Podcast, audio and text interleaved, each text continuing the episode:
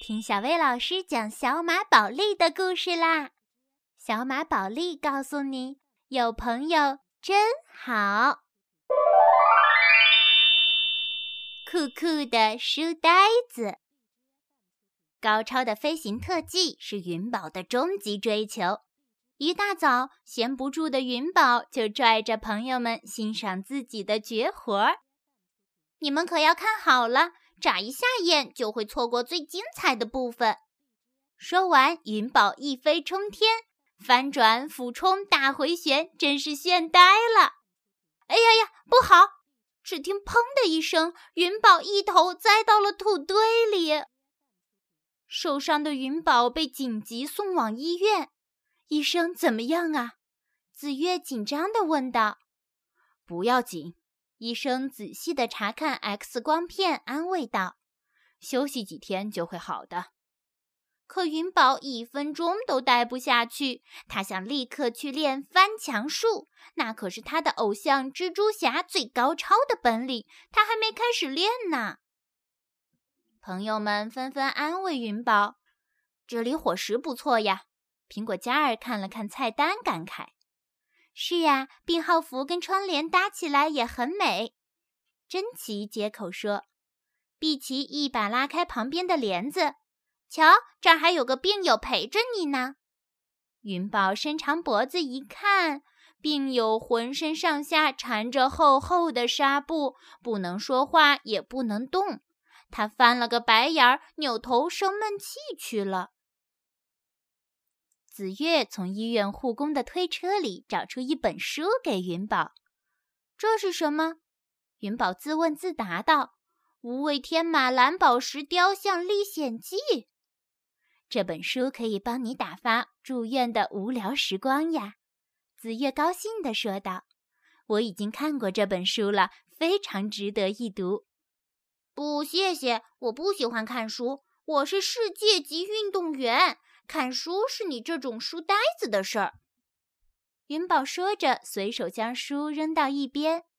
一想到自己的语气有点不礼貌，他又马上不好意思地解释说：“子月，你别生气，我不是说你。嗯，对我来说，看书一点都不好玩，一点都不酷。”探视时间结束了，护士催着大家离开。百无聊赖的云宝实在不知道有什么可做的。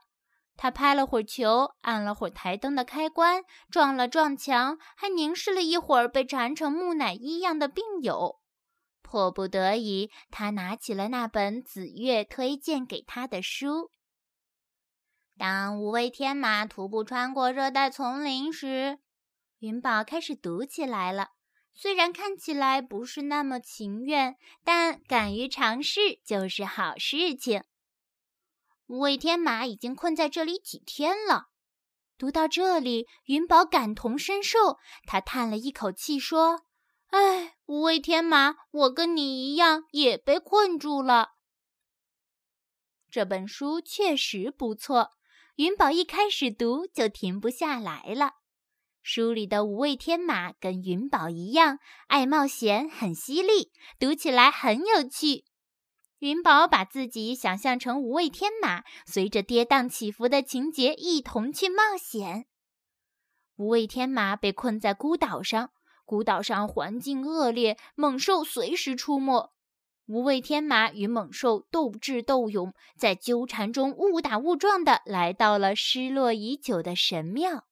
那可是他不知疲倦搜寻了六十个日夜的神庙呀！太惊险了，太刺激了！这书简直让云宝欲罢不能。可云宝转念一想，不对呀，难道我这个运动健将也变成了书呆子？云宝倒在床上，沮丧地说：“我讨厌向朋友们承认自己是个书呆子，但我喜欢这个故事。”我居然喜欢看书，这些脱口而出的话把他自己吓坏了。顾不了那么多了，云宝已经完全被故事情节吸引了。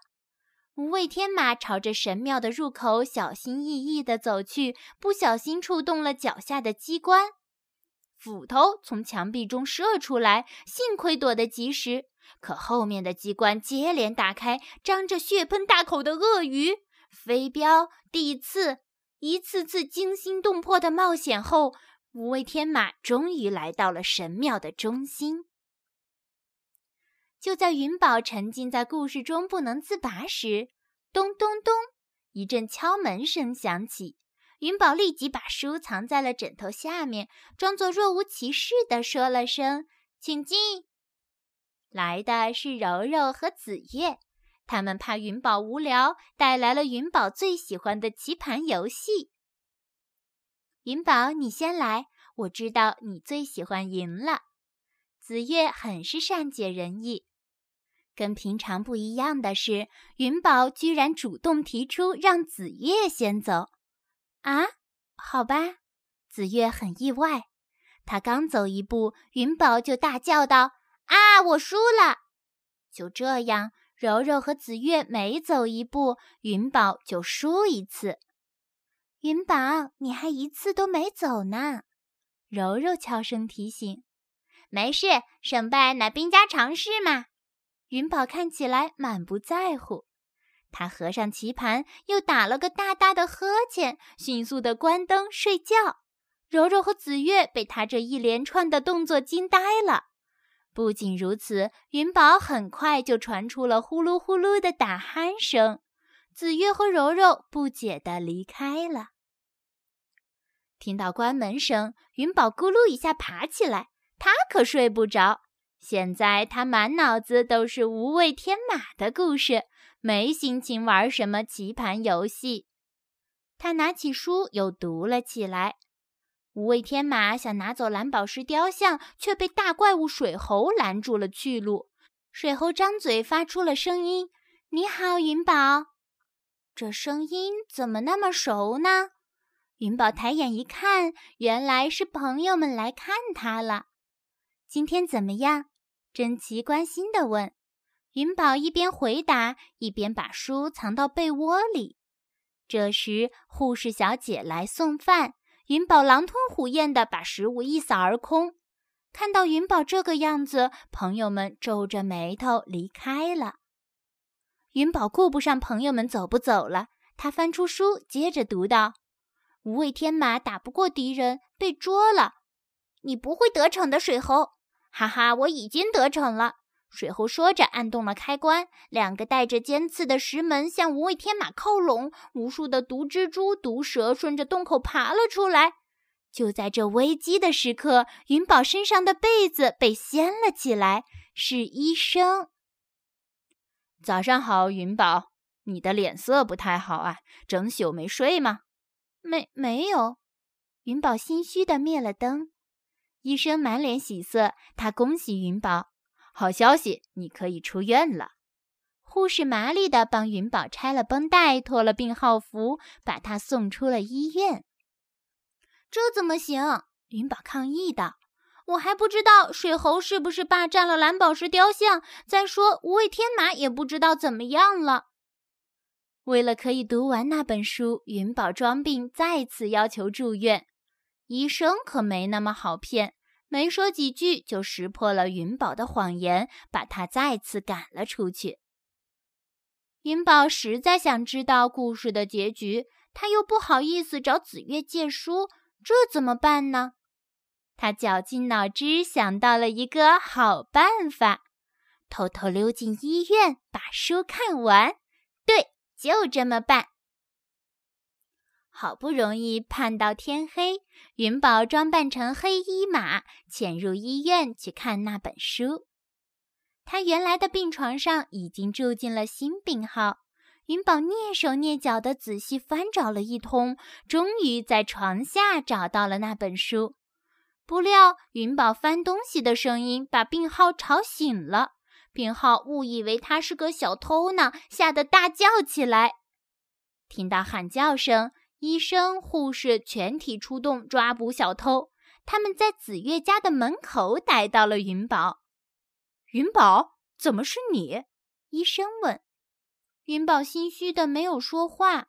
这个恶作剧气坏了医生和护士，他们很难理解云宝为什么这样做，真是无聊。朋友们也觉得很纳闷，围着云宝问个不停。云宝只好说实话：“好吧，我承认我是个书呆子，我只想知道那本书的最后一章的内容。”紫月微笑着问：“难道是那本《无畏天马蓝宝石雕像历险记》？”云宝点了点头。这话说了，谁信啊？这本书竟然把运动健将变成了小偷。你不用这样。我有无畏天马的全套，紫月说着，将书送给了云宝。很抱歉，云宝羞愧地说：“我以为看书只是聪明书呆子的专利呢。爱运动并不意味着不聪明呀，每一匹小马都可以爱看书，只要它愿意。”紫月高兴地说。拿到书的云宝迫不及待地读了起来。在最后关头，无畏天马成功的解救了自己。他找到了水猴，经过一番恶战，从对方手中一举夺回了蓝宝石雕像。这才叫酣畅淋漓。放下书的那一刻，云宝一身轻松。他看了看床头柜上的那一摞无畏天马的书，想也不想的又拿起了一本。看来这些书看不完，云宝是不会罢休的。估计他又要度过几个不眠之夜啦。